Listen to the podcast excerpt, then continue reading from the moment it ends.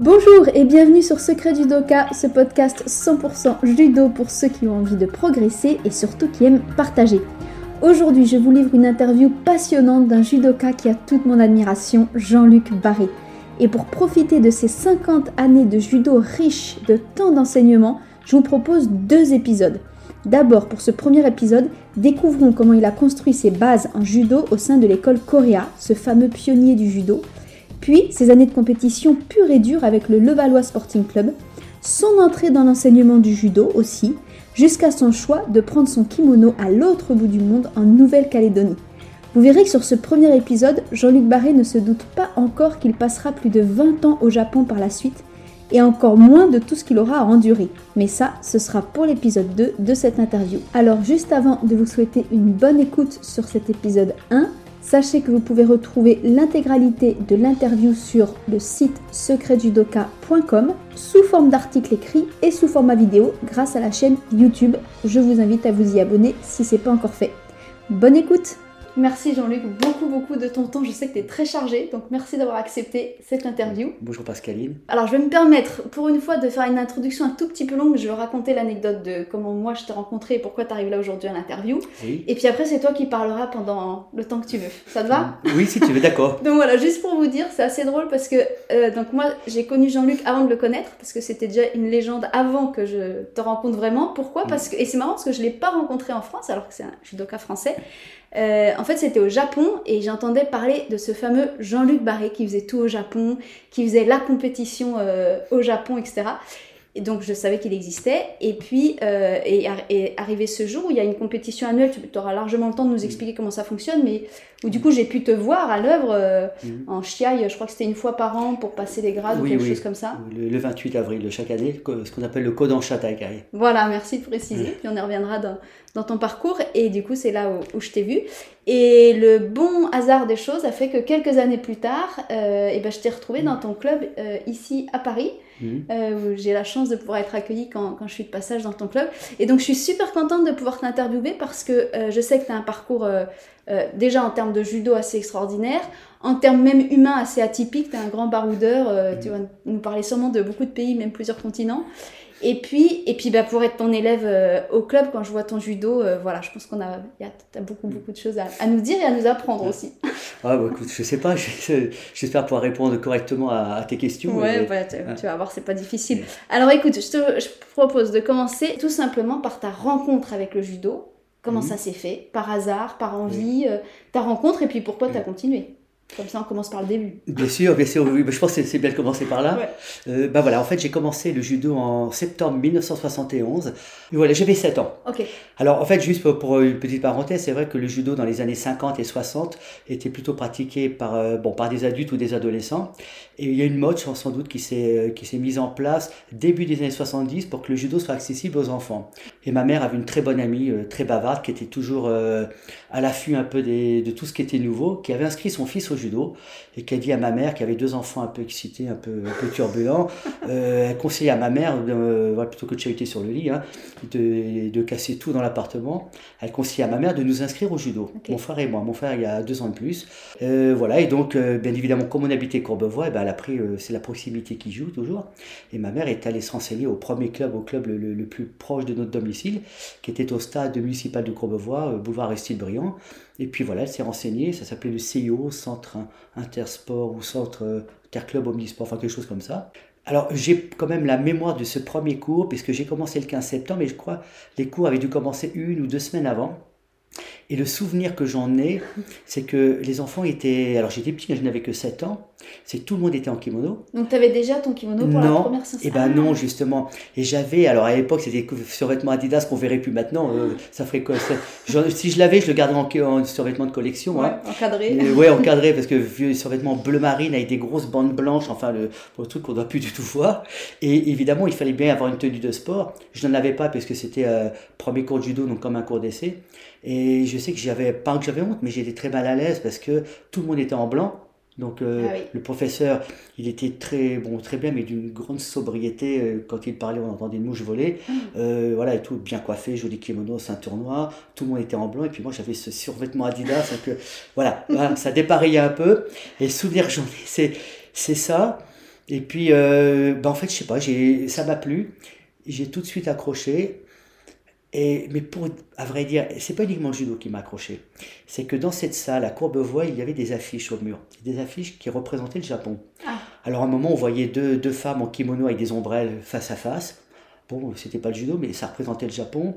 Puis il y avait les, les, posters où à un moment, je pense, je voyais deux Japonais en train de faire un mouvement sur la neige avec le mont Fuji derrière. Bon, enfin, c'était bon, évidemment les clichés du Japon. Mais dans la tête d'un enfant, j'étais déjà transporté. Ah cest qu'il y avait le judo qui était une discipline nouvelle. Tout le monde était habillé en blanc. Euh, je ne connaissais pas le professeur qui était lui aussi habillé tout en blanc. Il y avait ces affiches qui représentaient des images du judo, du judo japonais. Donc j'avais l'impression d'être à la fois dans, dans une activité nouvelle, mais aussi dans un autre pays. Et c'est peut-être cet ensemble, cette atmosphère générale de la salle liée à la nouveauté de la discipline qui m'a transporté et qui m'a fait tout de suite aimer le judo. D'accord. Mais bien évidemment, quand on a 7 ans, on n'a pas les moyens de l'intellectualiser. Hein, ça, ça, ne reste que du ressenti. Mais on se, bah, comme beaucoup d'enfants, hein, et on, on, se laisse piéger un peu par ce ressenti. Et puis je ne sais pas pourquoi, ben, j'ai continué de jouer, j'ai jamais arrêté. Donc, euh, ben, en septembre dernier, ça faisait mes 50 ans de, de judo. Ça fera 51 ans en septembre prochain. Waouh Donc, du coup, tu grandis dans ce club-là. À l'époque, je crois qu'il n'y avait pas du tout de demi-couleur. Et puis, il y avait quand même les couleurs. Enfin, comment ça se passe ta progression de tes 7 ans et adolescent quoi? T'es es vite très mordu ou juste oui. tu aimes ça? Comment ça se alors, alors euh, oui, très mordu. Alors, bien évidemment, euh, on passait ceintures. Il n'y avait pas les ceintures de. Les, ceintures, les bicolores. Hein, mais, mais en revanche, il y avait la ceinture violette. Ah. là, c'était vraiment l'intermédiaire entre la bleue et la marron, celle qu'on donnait peut-être aux enfants de 12-13 ans qui étaient trop jeunes pour avoir la marron, qui ont donné normalement à 14 ans, si mes souvenirs sont bons. Mais en fait, moi, j'ai eu un, premier professeur de judo qui s'appelait Philippe Le Chap. Et par, alors, je sais pas ce qui est devenu, c'était, et je l'ai eu de 1971 à 1973 si je me souviens bien, il était ingénieur, il était pas mal pris par ses obligations professionnelles. Il a laissé la place à un copain à lui qui s'appelait ensuite Jackie Le Verdez et qui ensuite est parti en 75 parce que je vois des, des petits c'est un petit peu investi dans la politique, euh, peut-être pas dans le courant du maire. Puis à un moment, je pense qu'il a été contraint de quitter Courbevoie. Il est allé à la Garenne-Colombe. Et quand Jackie Leverdez a quitté le club, moi j'étais ceinture bleue. J'avais j'avais 11 ans, ah mais je méritais pas ma ceinture bleue, j'avais pas le j'avais pas le niveau mais ce qu'il y a c'est que Jackie Leverdez c'était un professeur, c'était un animateur, c'était un meneur d'hommes, c'était quelqu'un qui qui soulevait l'ambiance, mais c'était pas un grand judoka, ni un grand professeur. Mm. Mais on va dire c'était un orateur, il y avait du charisme, donc il y avait une ambiance de ça.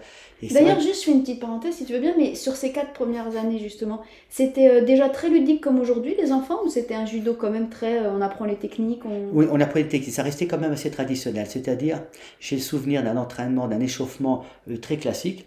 On échauffe les bras, les articulations, la tête. Il y avait les chutes arrière, les chutes latérales, les chutes avant. Il y avait travail d'une technique puis après, il y avait les randonnées, donc on restait dans la, la, configuration. Il n'y avait pas de jeu comme aujourd'hui. Il n'y avait pas de jeu comme aujourd'hui. On restait dans la configuration classique d'un cours de judo, ce qui est d'ailleurs déteint sur moi, parce que c'est ce que je fais, euh, c'est ce que je continue à faire dans, dans mes cours. Euh, bon, Jacques et Philippe Le Chap, ont été mes premiers professeurs, mais ils m'ont pas marqué dans leur. Euh, dans l'aspect judo, dans leur, la, la, la, vraie, la valeur intrinsèque du judo, la valeur profonde du judo. Ils ne m'auront pas marqué parce que je pense qu'il n'y a rien de particulièrement marquant, c'est professeur normaux. Celui que j'ai eu ensuite était un Christian Lévignac qui a pris le club parce qu'il y avait une place à prendre. Hein. Euh, je pense que Courbevoie, à un moment, il y a une restructuration à Courbevoie et il y avait deux clubs à Courbevoie.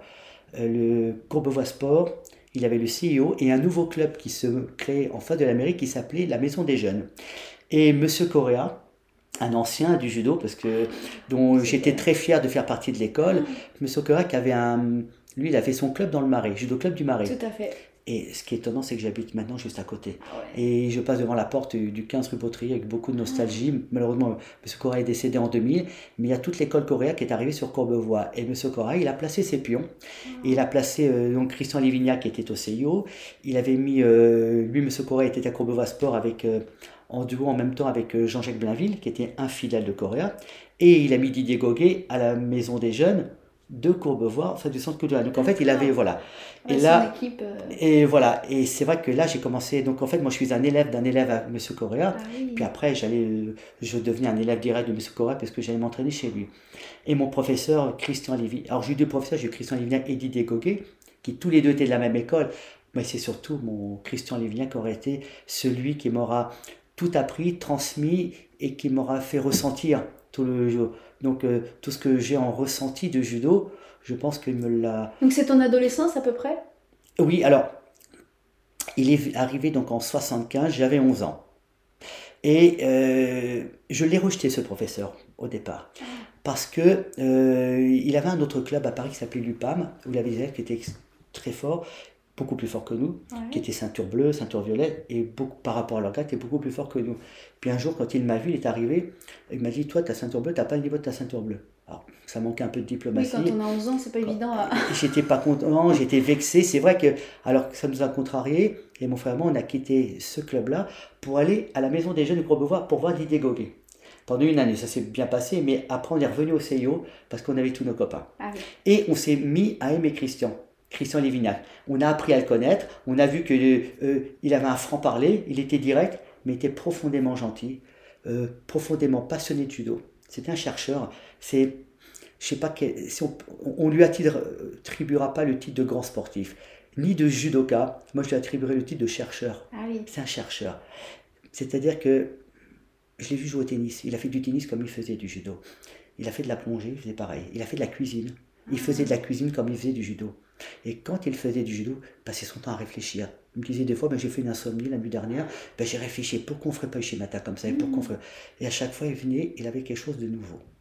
Donc, il nous a fait progresser.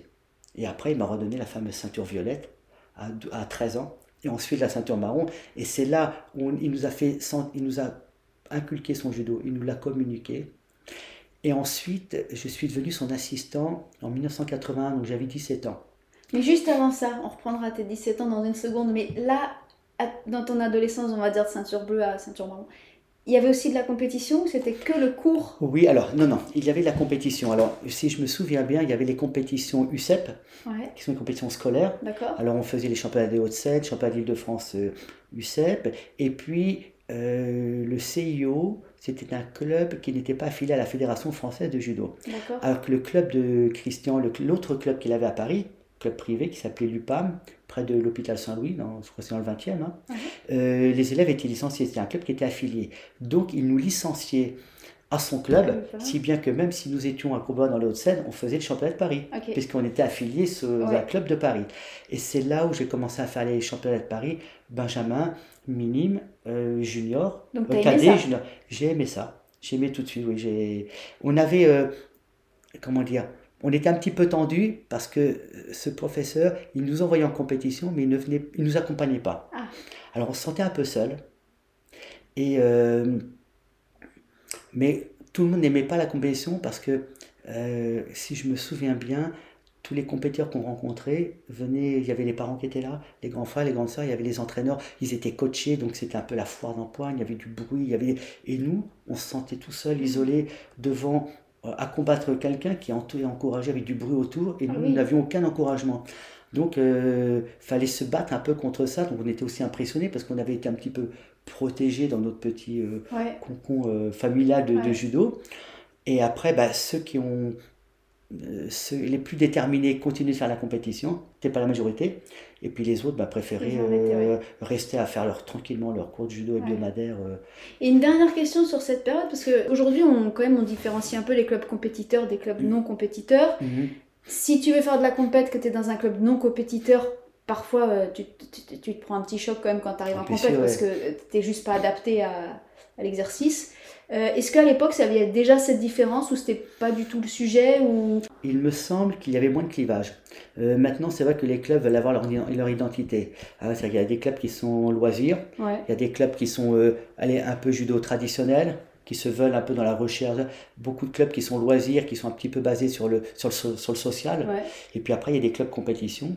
Puis il y a des clubs mitigés qui sont un peu, un peu, un peu tout, mix. Et puis il y a des que j'ai fait qui sont plus option école de judo sans fermer la porte, bien évidemment, à la compétition. À l'époque, je pense qu'il n'y avait, y avait peut-être pas encore une, grande connaissance du judo auprès de tous les professeurs. Il n'y avait pas ces clivages. Euh, les clivages, ça devait être le clivage collège des ceintures noires, ah les fédérations. oui qui sont. D'ailleurs, avec Coréa, j'ai lu le bouquin sur oui. ça explique ah, bien le. Voilà, oui, il a un vieux. vraiment bien ce qui s'est passé, ouais. Un, vieux du collège, et d'ailleurs, M. Coréa, pour marquer sa différence, il avait, appelé ça le Nujuno Michi. Oui, exactement. Michi. Ce qui veut dire la même chose, hein, puisque mm. Michi, c'est rue, hein, hein, mais plutôt que pour bien différencier. Mais Christian Livignac, c'était un élève de Correa, mais c'était un élève, c'est un peu comme si c'était un peu l'élève turbulent de ce Correa, c'est-à-dire que son club était très compétition. D'accord. Mais il enseignait bien le judo, il enseignait le judo de manière Correa, avec ses touches compétition. Et ses élèves, qui faisaient pas mal de compétition, euh, se distinguaient bien sur Paris. hein. Ah oui, Euh, c'était un des clubs qui marchait bien. Et ses élèves à lui, qui devenaient après nos copains, puisqu'on appartenait au même club, Ouais. nous cassaient la gueule, si je peux me permettre l'expression, quand ils venaient à Courbevoie, pendant au moins un ou deux ans, avant que nous rattrapions leur, leur niveau, et puis qu'après ça fasse un- vraiment Ouais. un groupe UPAM. euh, Génial. voilà. Ok, donc on revient à tes 17 ans. On arrive à tes 17 ans, tu deviens assistant, c'est ça Tu étais en train de dire ça? Oui, alors bon, bah, bah, quand, on est, quand on est jeune, on a besoin de gagner un peu d'argent. Ouais. On fait des études, il faut bien, faut, euh, faut bien mettre du beurre dans les épinards. hein. Ouais. Quoique, quoique quand on est jeune, on n'a pas envie de manger épinards. C'est ça, plutôt du, je sais pas quoi dans Euh, ton verre, mais... euh, voilà. Bon, mais en fait, bon, non, j'ai eu la chance par, euh, par quelqu'un qui travaille à Courbevoie d'être, de devenir animateur de, de centre de loisirs. Et en même temps, c'était, ça faisait partie du CIO, hein, c'était tout un groupe. Et puis, il m'a aussi permis, euh, c'est un Vietnamien là, qui, qui travaille au service de, la- un service de la mairie, et qui m'a permis d'être l'assistant de Christian euh, pour les cours de judo. Aussi bien le mercredi que le samedi. 4h30. Le mercredi, 4h30 le samedi. Ça fait donc 9 heures par semaine et j'ai été l'assistant jusqu'à ce que je parte à l'étranger, mais on en parlera après. Je suis devenu donc l'assistant de Christian pendant euh, 12 années, à Ah, raison de ah oui, 9 heures par énorme. semaine. Mais et dans ces Et 12 tu continues à pratiquer pour toi? Alors, je continue à pratiquer pour moi. Je faisais aussi après mes études parce que bon, j'ai passé le bac, j'ai fait bon, j'ai passé, un- j'ai fait un doc d'anglais, j'ai fait un BT d'action commerciale, j'ai passé mon brevet d'état de judo. Bon, fais-toi. Mais, mais en même temps, pendant ces années d'études, je continuais d'être son assistant. Et même quand je suis devenu professeur de judo officiellement en, en 1986. euh, bah après, j'allais, j'avais le diplôme qui me permettait d'enseigner dans des clubs, mais je restais quand même l'assistant de, de Christian. D'accord. Et Christian Livignac, bon, il me prenait comme partenaire, me fait chuter parce que les, les jeunes sont souvent de bons partenaires parce Ouais. qu'ils ont ce côté un, un peu frêle, un peu. Voilà, puis bon, c'est le ouais. Voilà, et les jeunes. Mais qu'est-ce que j'en ai pas fait Parce que il, il- tout ce qu'il essayait, tout ce qu'il avait recherché, tout ce qui était un peu nouveau, t'as vu Jean-Luc? Regarde, j'ai essayé ça, t'as vu? Tiens, on pourrait essayer ça, on pourrait ça. Et il le testait sur moi. Donc, mais quelque part, alors euh, des fois j'étais fatigué, j'avais mal à la tête et quoi. Mais euh, il le faisait pas méchamment, il le faisait comme quelqu'un qui était pris dans son truc. Mais ce qui est extraordinaire, c'est que par les chutes, par tout ce que j'ai subi en 12 ans de chutes à raison de 9 heures par semaine, il m'aura inculqué son judo. Je pense qu'il m'a transmis des choses, je- j'en reste persuadé, des sensations qui ne sont, que l'on ne peut pas intellectualiser, Ouais, ouais. que l'on que l'on peut pas, euh, mais qui sont du- de, de l'ordre de, de ce que Mm. l'on ressent. Mm. Alors, non seulement il me l'expliquait, mais il me faisait, m'expliquait ce qu'il ressentait. Donc, c'était sa sensation à lui, ça n'était pas la mienne. Mais à force de me faire chuter sur sa Mais oui. sensation, il me la transmettait. Puis après, il m'expliquait. Et c'est vrai que il avait ça, c'est que lorsqu'on faisait un mou- mouvement de judo, c'était jamais bien. Ah non, là, ton épaule, ça va pas, ta main, ça va pas. Alors, il décortiquait le mouvement. Alors, évidemment, ça ne pouvait que déteindre sur moi. Hmm. Alors, à un moment, on, alors, on est dans la recherche, mais pas trop, parce que ce qui était bien avec lui, c'est que on étudiait le mouvement, on le recherchait, mais au moment où il y avait les randonnées, c'était les randonnées quand même. Mm. Donc, euh, on savait faire la part des choses quand il fallait lâcher les fauves. Ouais. euh, mais il y avait cette base toujours de. Et c'est pour ça qu'après, je me suis dit que euh, il m'a aidé à forger une, un état d'esprit et une ligne de conduite pour être un, vrai judoka. Alors, je ne dis pas que je, je, je suis cette, je suis, je représente ces trois lignes, mais je les ai comme, euh, comment dire, je les ai comme schéma en tête. C'est-à-dire qu'un judoka, pour moi, il doit connaître le judo. Oui. Il y a la connaissance du judo. Il doit savoir faire du judo. Et il doit être fort. Ça veut dire quoi être fort? Ça ne veut pas dire être champion du monde. Mais ça veut dire être suffisamment solide et euh, pour arriver à faire un randonnée et rencontrer toutes sortes de situations. Ah, Tiens, faire un randonnée avec un enfant qui a 5 ans, on ne va pas lui faire mal. Il faut lui faire, faut faire de randonnée avec lui de manière à ce qu'il s'amuse, qu'il puisse progresser et être capable de le faire tomber en le contrôlant, se faire, ce qui n'est pas toujours facile bien sûr. avec un enfant de 4 ans, un enfant de 5 ans. Après, faites randonnée avec un enfant de 12 ans. Après, avec un jeune de 14 ans qui est un peu rugueux. Avec une fille qui est débutante, qui est un peu frêle. Et bon, bah, il va falloir faire attention, on va pas faire le combat de sa vie avec. Mais en même temps, il y a aussi la fille qui est ceinture noire, qui est, euh, qui est déjà costaud, qui a lui. Et puis après, il y a Randori peut-être avec le ceinture marron costaud qui fait 80 kilos, qui a un judo un petit peu dangereux. Il va falloir faire attention, il va falloir se protéger, mais il va falloir faire face quand même. Puis après, il y a Randori avec le compétiteur. Compétiteur d'un niveau peut-être euh, départemental. Et puis Ah, après, vrai. faire randonnée avec le compétiteur qui est d'un niveau plus élevé, sans être ridicule. Donc quand je dis être fort en judo, ça ne veut pas dire battre tout le monde, mais ça veut dire être capable de, de faire face à toutes ces situations. Et c'est vrai ce que tu dis que c'est vraiment difficile. Voilà, et donc être fort en judo, c'est tout ça. Donc connaître le judo, savoir faire du judo et être fort. Ce sont les trois axes euh, sur lesquels je me, je, je me raccroche. Ça ne veut pas dire que euh, je comment dire que moi je corresponds forcément à ça, mais je les garde en C'est ta ligne de conduite, quoi, de ma ligne recherche, d'avancée, de, progression. Voilà. Et, là je parle pas, c'est pas le professeur de judo qui parle, là c'est le judoka qui a choisi d'être judoka. Ah ouais, génial. Voilà. Et alors pendant tes 12 années de où tu assistais ce professeur, tu pratiquais pour toi, tu faisais tes études, etc. Comment tu as passé ta ceinture noire? À quel moment? Alors j'ai passé ma ceinture noire à... Je l'ai eu à 17 ans. Donc, euh, alors ça se passait à l'époque sous Paris. Hein. et donc il y avait quatre passages par an. Et qui étaient sur Paris, il y avait le passage de, il y avait les katas. Hein, donc c'était déjà le Nageno, trois premières séries Trois premières séries de Nageno pour les premiers dan, cinq séries pour le deuxième dan. Et puis après, il y avait les combats. Il fallait marquer. Alors, 5 combats, 50 points, on l'avait, 47 points ou 44 points. C'est-à-dire qu'on avait gagné les 5 combats. Et puis, euh, sinon, ben, c'était des points qu'on totalisait. D'accord. Et voilà. Et après, ben, j'ai enchaîné sur le deuxième dan et j'ai été deuxième dan à 18 ans. Ah oui, direct alors euh, assez, à 18 ans et demi, ouais, juste avant d'avoir 19 ans. Ben, le temps qu'il y avait le délai entre premier dan et deux. Et puis, j'ai été très rapidement euh, deuxième dan. Et ensuite, à 18 ans, euh, j'étais obligé de quitter Courbevoie en tant qu'adhérent, parce que Courbevoie, c'était un club d'enfants et d'adolescents. Ah. Donc à partir d'un certain âge, nous n'avions plus le droit de nous inscrire. Alors je restais l'assistant de mon professeur, mais il fallait qu'on quitte. Et comme j'avais envie d'aller dans un club un peu compétition, je suis allé au cercle de judo de Neuilly. Neuilly sur Seine, il fallait traverser la Seine. Voilà, et là je suis tombé dans une atmosphère, un club complètement différent. Une ambiance que je n'aimais pas du tout, froide, austère, un peu arrogante. Euh, j'ai jamais gardé un bon souvenir de ce club, mais il m'aura quand même aidé à devenir un compétiteur plus fort. T'es resté, resté quelques temps quand même, même si t'aimais pas 8 ans. Alors que pourtant t'appréciais pas tant que ça. Euh, mais qu'est-ce qui t'a fait rester alors si t'aimais pas vraiment le club? Peut-être le chaland, parce que bon, je connaissais pas d'autres clubs de compétition, mais un peu le, le chaland, il y avait quand même une émulation. J'aimais pas l'ambiance, euh, forcément, il y avait quelque chose qui était bon, les, gens m'aimaient bien. Hein, euh, bon, après, je me suis aussi fait comme quelques copains, mais euh, on va dire que, bon, dans la vie, quand on est dans la vie d'un judoka, il y a plusieurs chapitres. Mhm. Le chapitre de Neuilly aurait été un chapitre qui a duré 8 ans. J'ai même été un des professeurs de judo après à Neuilly. Ah mais c'est pas le chapitre qui m'aura laissé le meilleur souvenir de ma vie. D'accord. Voilà. Après, il y en a d'autres chapitres, hein, bon, après ouais. Mais on va dire que c'était de 1982 à 1990. Euh, ce qui m'a fait rester à Neuilly, c'est qu'il y avait un président qui était le fondateur de ce club que j'aimais beaucoup. Ça peut bien que c'était Monsieur Gingembre, qui malheureusement est décédé, mais qui prenait les choses à cœur et qui avait un, un relationnel avec les gens, qui était un peu, c'était un peu le papa de tout le monde. D'accord. Et j'ai beaucoup aimé ce monsieur, beaucoup de respect pour, euh, pour ce monsieur, pour ce qu'il faisait, pour le cœur qu'il donnait dans ce club. Ok. Euh, et ça, je pense que ça m'a fait, ça m'a fait rester. Puis à Neuilly, il y avait quand même pas mal, il y avait des compétitions, il y avait des tournois.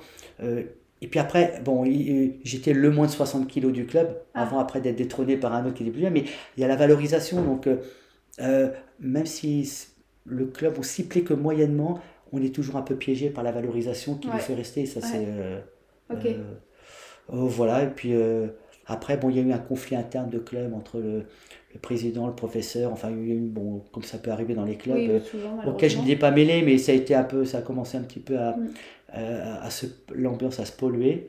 Euh, et puis il y avait le Valois qui venait de se monter à côté. Il y avait la, ah. bande à Vachon, euh, des Vachons qui avait tout, tout Villiers-le-Bel avait déménagé pour arriver invité par Monsieur de Cherchy, invité à Levallois. Et ça me plaisait bien d'aller à Levallois. Et là, j'ai quitté Neuilly pour aller à Levallois. D'accord. Et c'est là où j'ai fait mes plus belles années de compétition de ma vie. Ah je suis resté trois ans avant de partir de Valladolid. Et ce sont ces trois années qui auront, qui auront été mes plus belles alors, plus belle à quel niveau Raconte, tu as fait quoi enfin, bah, D'abord, peut-être que j'étais, ça était plus fort encore que lorsque j'étais à Neuilly, je pense. Hein, mais surtout, il y avait un esprit de camarade. On rigolait bien, on rigolait beaucoup. Donc c'était quoi, fin 20 ans, fin de la vingtaine peut-être euh, Oui, bah en fait, euh, bah, donc en 1990, j'avais quand même 26 ans. D'accord. Donc en fait, euh, de 26 ans, on va dire de 26 jusqu'à 29 ans, jusqu'à ce que je parte vivre en Nouvelle-Calédonie pendant ces trois années, j'étais à Levallois bon, j'ai eu la chance de faire partie de l'équipe en moins de 60 kilos. Bon, on était en, j'étais en concurrence avec deux autres gars qui étaient très forts, hein. mais j'aimais bien l'esprit de camaraderie de Valois. J'aimais bien le côté, alors c'était pas toujours très fin, mais, mais, évidemment, mais on rigolait. On rigolait, il y avait un esprit de camaraderie, un esprit de fête qui me plaisait bien. Euh, et ça, je ne l'avais pas retrouvé à Neuilly. Il n'était pas nuit. Alors qu'à Levallois, il y avait ça. Et il y avait un niveau qui était même supérieur, parce qu'il y avait quand même euh, bon, des premières dives, euh, des gens qui, étaient, qui faisaient la compétition de manière intensive, qui étaient... euh, ça rigolait pas pendant les entraînements. C'était combien d'entraînements par semaine à peu près quand on est à ce niveau-là, vraiment compète un Alors, peu sérieuse et tout Moi, j'ai jamais été un, un vraiment. Enfin, je sais pas. Moi, j'étais pas considéré comme un athlète de niveau. Je, je restais comme quelqu'un qui faisait des études et qui s'entraînait de manière intensive. Ouais. Après, les athlètes de niveau, ils s'entraînaient à l'INSEP et le soir, ils venaient à Levallois. Moi, je restais quand même comme un, un compétiteur motivé, mais qui, donc je venais deux fois par semaine. C'était le lundi et le mercredi. Les Ok. deux entraînements forts. Et puis après, les autres jours, j'allais m'entraîner ailleurs. D'accord. Hein, comme ça, mais c'était vraiment les deux entraînements forts de la Ouais. semaine. Et puis à, à Levallois, bon, on avait la possibilité de faire des compétitions, de se déplacer, d'aller en province. Euh, il y avait le fameux tournoi de Canet tous les ans, Ah. Canet-en-Roussillon. Euh, un jour, on était allé faire un tournoi à Tulle. Euh, bon, là, il y avait vraiment une équipe pour les championnats de France, on mettait une équipe de 7. Donc là, j'étais titulaire dans cette équipe de 7 qui faisait les championnats de France et on rencontrait des clubs comme Orléans, comme le Racing. Même si à l'époque, le Valois venait n'était pas encore euh, installé comme euh, Maison Alfort, Orléans, le Racing. Le, le- le Valois à cette époque-là restait peut-être en cinquième, D'accord. derrière les, beau- ouais, derrière les quatre grosses euh, industries du, du, du judo, Oui. si je peux employer le mot industrie. Hein. Enfin, bah, vous avez des- enfin, les, les gros, les, Ouais, les- les ténors. Hein. Mais bon, c'était déjà pas mal. Bah oui. Et euh, voilà, et puis j'avais. Ouais, ça m'a ça m'a bien plu. Euh, je suis resté d'ailleurs en très bon terme avec euh, je- le peu de fois que je le vois, Roger Vachon, ou des gars de Levallois comme euh, Manuel Leroux, ou Christian Chaumont, enfin voilà. Super. Et alors, qu'est-ce qui t'a fait partir? Euh, ce qui, bah, non, mais- Nouvelle-Calédonie, en plus, c'est pas la porte à côté, là. Bah, ce, qui m'a, ce qui m'a fait partir, bon, quand j'étais à Levallois, j'étais donc euh, euh, compétiteur, j'étais toujours professeur à Courbevoie, j'étais professeur dans plusieurs clubs. T'étais Euh, encore étudiant euh, ou t'avais fini quand Non, non, j'avais fini. Donc ça veut dire que tu, vis, tu, gagnes, tu vivais ta vie grâce au judo au Oui, oui, judo. oui, oui, voilà. D'accord. Oui. Et juste une mini question là-dessus, c'est que tu disais que tu étais devenu assistant à 17 ans bah, parce que tu es dans le judo, puis comme tu dis, quand on est étudiant, ça fait un peu de sous aussi. Mhm, Ta démarche de. Parce qu'après, c'est carrément passer le BE, devenir vraiment professeur. mhm. C'était déjà par passion, vraiment côté pédagogique, ou c'est aussi parce que du coup, bah, c'était aussi un boulot et c'était une bonne occasion? C'était, tu vois, cette démarche de- d'enseigner? Euh, bah, disons qu'au moment où je faisais mon BTS d'action commerciale, je passais mon BTS de judo en me disant ça fera quand même une corde de plus à mon arc. Ouais. Puis on verra, ça me permettra de donner qu'au jeu. Mais euh, euh, un peu poussé par mon professeur, il me semblait important de- d'avoir au moins le diplôme de professeur de judo. Puis après, quand j'ai obtenu mon BTS d'action commerciale en 1987, bon, euh, soit je, devais, je, pouvais rentrer dans une école de commerce, ou sinon commencer, euh, bon, BTS d'action commerciale, ça va. Ouais. C'est bac plus 2, ça va, bon, ça casse pas. hein. Non, mais on Bon, peut bosser ouais, avec ça. On peut quand même bosser avec ça, ouais, voilà, c'est pas... euh, Ben, à un moment, j'ai commencé à, à répondre, à, vouloir répondre à des annonces. Donc, il y avait des entretiens, et alors j'étais tout jeune, hein, je mettais mon costume, j'ai l'impression... Je, je sentais que j'allais mieux dans un kimono que dans un costume. En plus, quand on est jeune, les costumes, on les porte pas jolie bien. phrase, ça. Hein, oui. Ben, euh, quand je faisais du judo depuis longtemps, j'avais l'impression, comme je savais que j'habitais mon kimono. Mais quand on est jeune, on se met dans un costume, euh, tout jeune un peu, voilà, un peu comme un jeune blanc-bec euh, avec, la, avec la cravate, tout à, que, euh, voilà, on n'a pas encore une étoffe, on n'a pas encore. bon, si on voit, si on voit un gars de 50 ans qui a été, ça fait 30 ans qu'il est en costume, au moins, bon, euh, gros, pas gros, allure ou pas allure, mais il le porte son costume. Ouais, ouais. Euh, quand on, a, on est jeune, Ouais. je trouvais qu'on le portait pas, je, je le regardais dans la glace et je disais, ah, c'est pas moi. et je répondais, et puis j'allais à des, bon, des entretiens, j'étais pas à l'aise, la plupart du temps, bon, j'étais euh, pas accepté parce qu'il y avait été beaucoup de candidatures. Mhm. Et puis à un moment, je me suis dit, mais Jean-Luc, c'est pas toi, c'est pas ta vie, euh, choisis-la ta vie. Parce que ce qui est important dans la vie, c'est le choix qu'on fait. faut l'assumer, le choix. Mais la capacité de choisir et la capacité de faire le bon choix. Et je me suis dit, et si je me servais de mon kimono comme d'un passeport?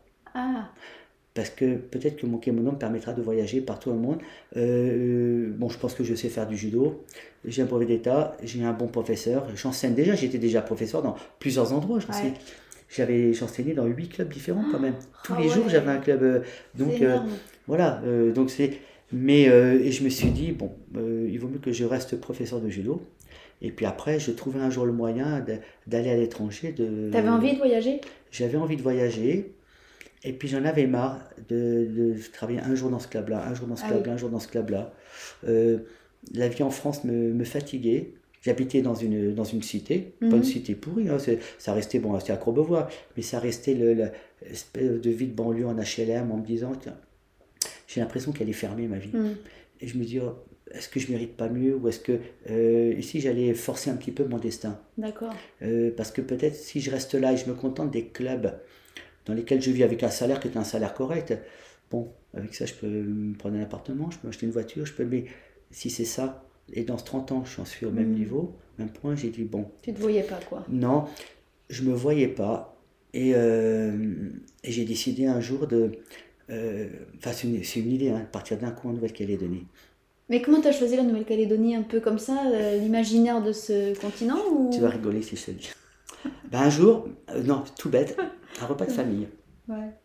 Et puis, euh, il y avait ma mère, mon frère, euh, ses enfants, sa femme. Bon, et puis mon frère, je lui dis, oh, t'as vu, j'ai vu des photos de Tahiti, j'aimerais bien partir à Tahiti. Et mon frère, il dit, ah ouais, non, mais si c'est moi, je partirais en, en Nouvelle-Calédonie. Ça a l'air tellement mieux. Moi, j'ai regardé sur la Nouvelle-Calédonie. Si je devais partir, alors qu'en fait, il est jamais parti, mon frère. Ouais. Mais il m'a dit quand même, si je devais partir quelque part, je partirais en Nouvelle-Calédonie. Bon, et ça a trotté dans ma tête pendant tout le repas.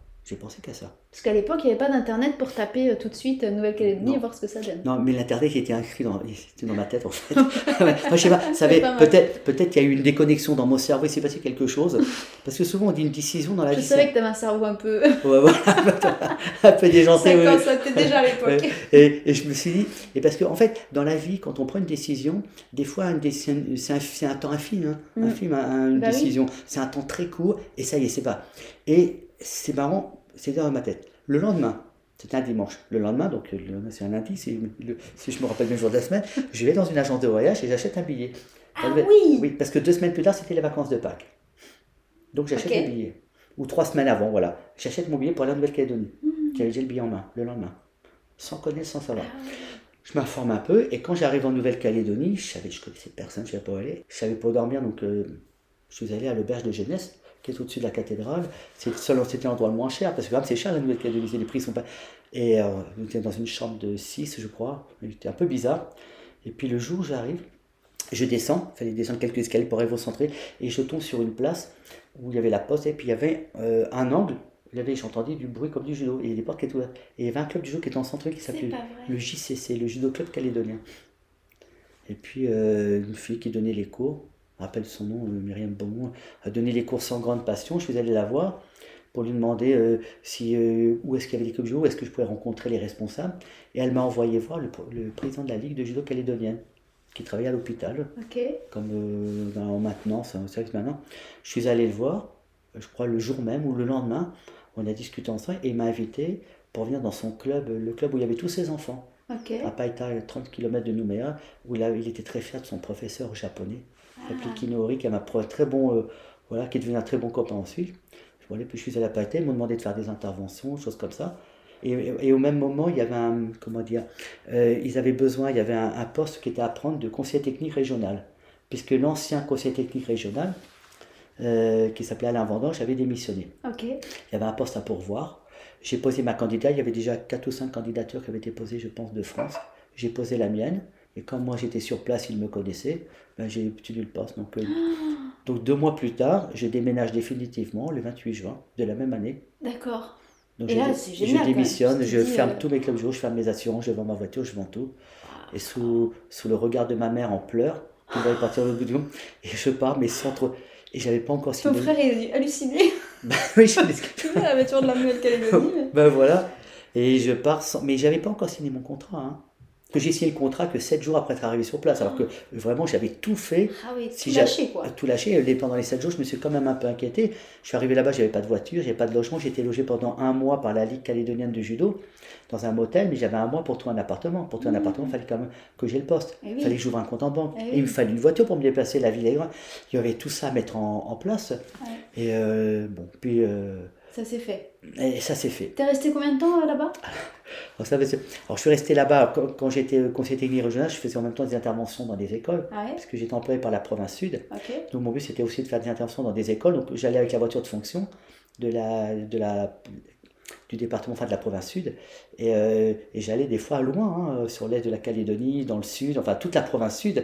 Donc je me promenais pas mal, c'était assez intéressant, et je faisais des, et j'étais détaché pour la ligue de judo pour faire les entraînements. Et donc, des fois, il y avait des déplacements en Australie, en Nouvelle-Zélande. Wow. Euh, euh, voilà, j'ai eu l'occasion avec la Ligue d'aller à Melbourne pour faire un tournoi, l'Open du Victoria, des choses comme ça.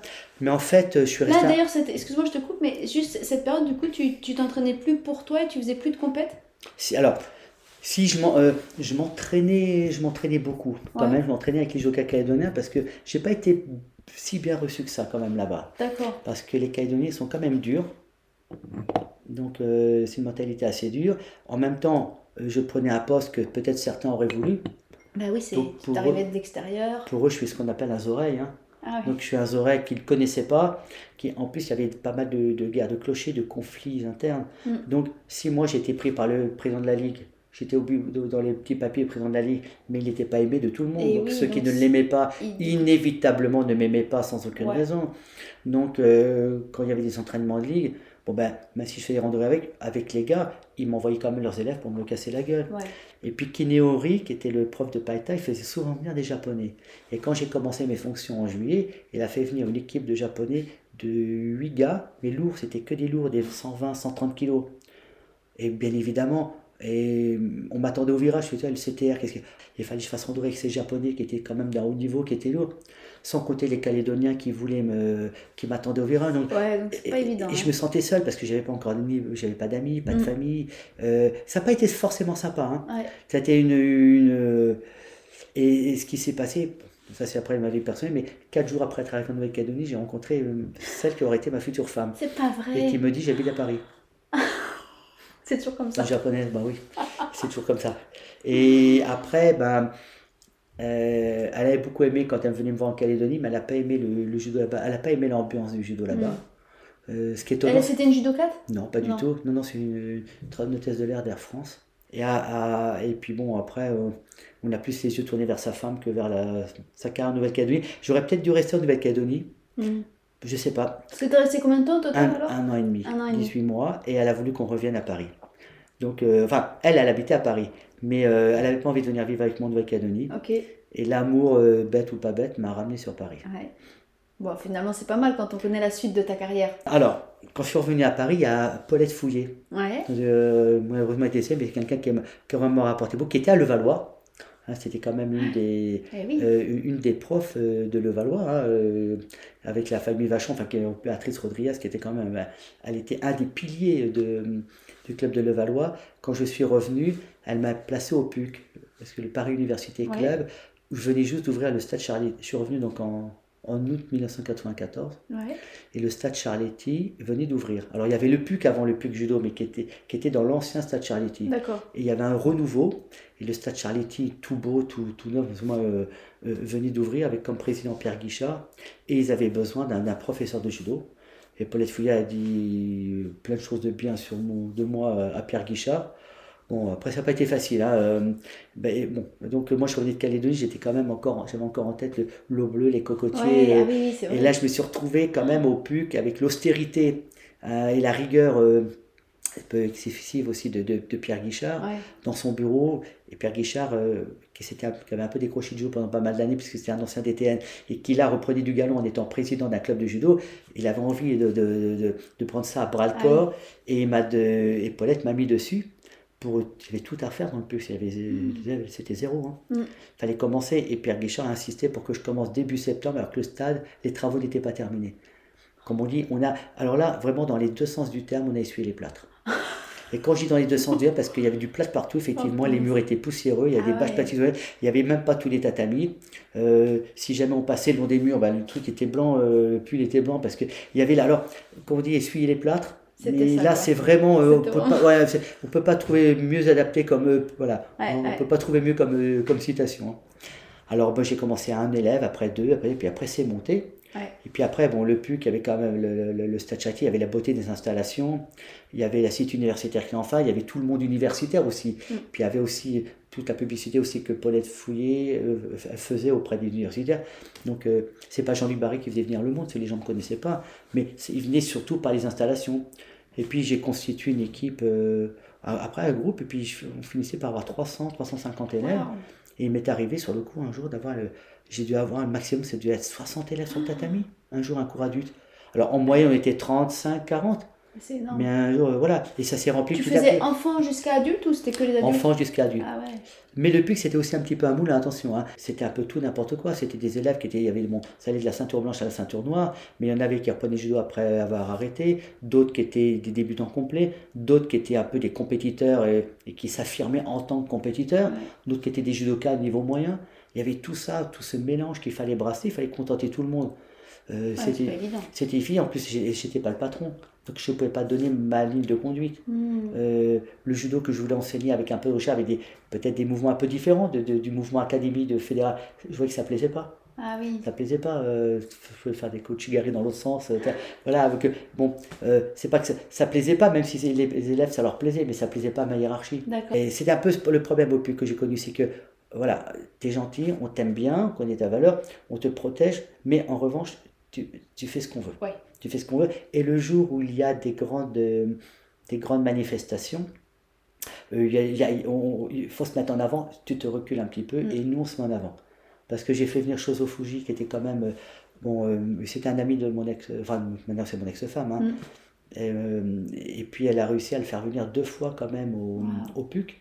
Et puis euh, à deux reprises, on a fait venir les Japonais, euh, tout un groupe de profs du Kodokan. Il a fait, j'ai invité beaucoup de clubs, beaucoup d'élèves, et que le jour où je les ai invités, c'est vrai qu'il y avait euh, l'adjoint maire de la mairie du 13e, il y avait euh, tout le staff du PUC qui était là, Mm. et c'est vrai que c'est eux qui faisaient le discours, c'est eux qui prenaient le cours en main, ils prenaient la situation en main. Moi, je n'avais qu'à me reculer, hein, à me reculer, à courber les chines, et voilà. Bon, c'est pas grave, mais euh, c'était un peu la, ambiance qui est particulière. c'était un peu la logique du. PUC. Tu nous parles des Japonais qui, qui venaient, mais jusque-là, t'étais pas parti au Japon encore Si, je Ah, suis pas- bah, en fait, quand je suis revenu de Nouvelle-Calédonie pendant ces trois années, Mhm. donc je suis resté au PUC, je suis allé au Japon, Ah. mais je préfère pas te dire le nombre de fois que je suis allé parce que ça. Mais ta première fois, du coup, t'as eu le coup de cœur. Alors, parce je suis allé pour tu la- nous as dit à 7 ans, t'étais déjà attiré par les affiches. Alors, je suis allé pour la première fois au Japon bah, en 1994 quand je suis revenu de Nouvelle-Calédonie, en septembre-octobre 94.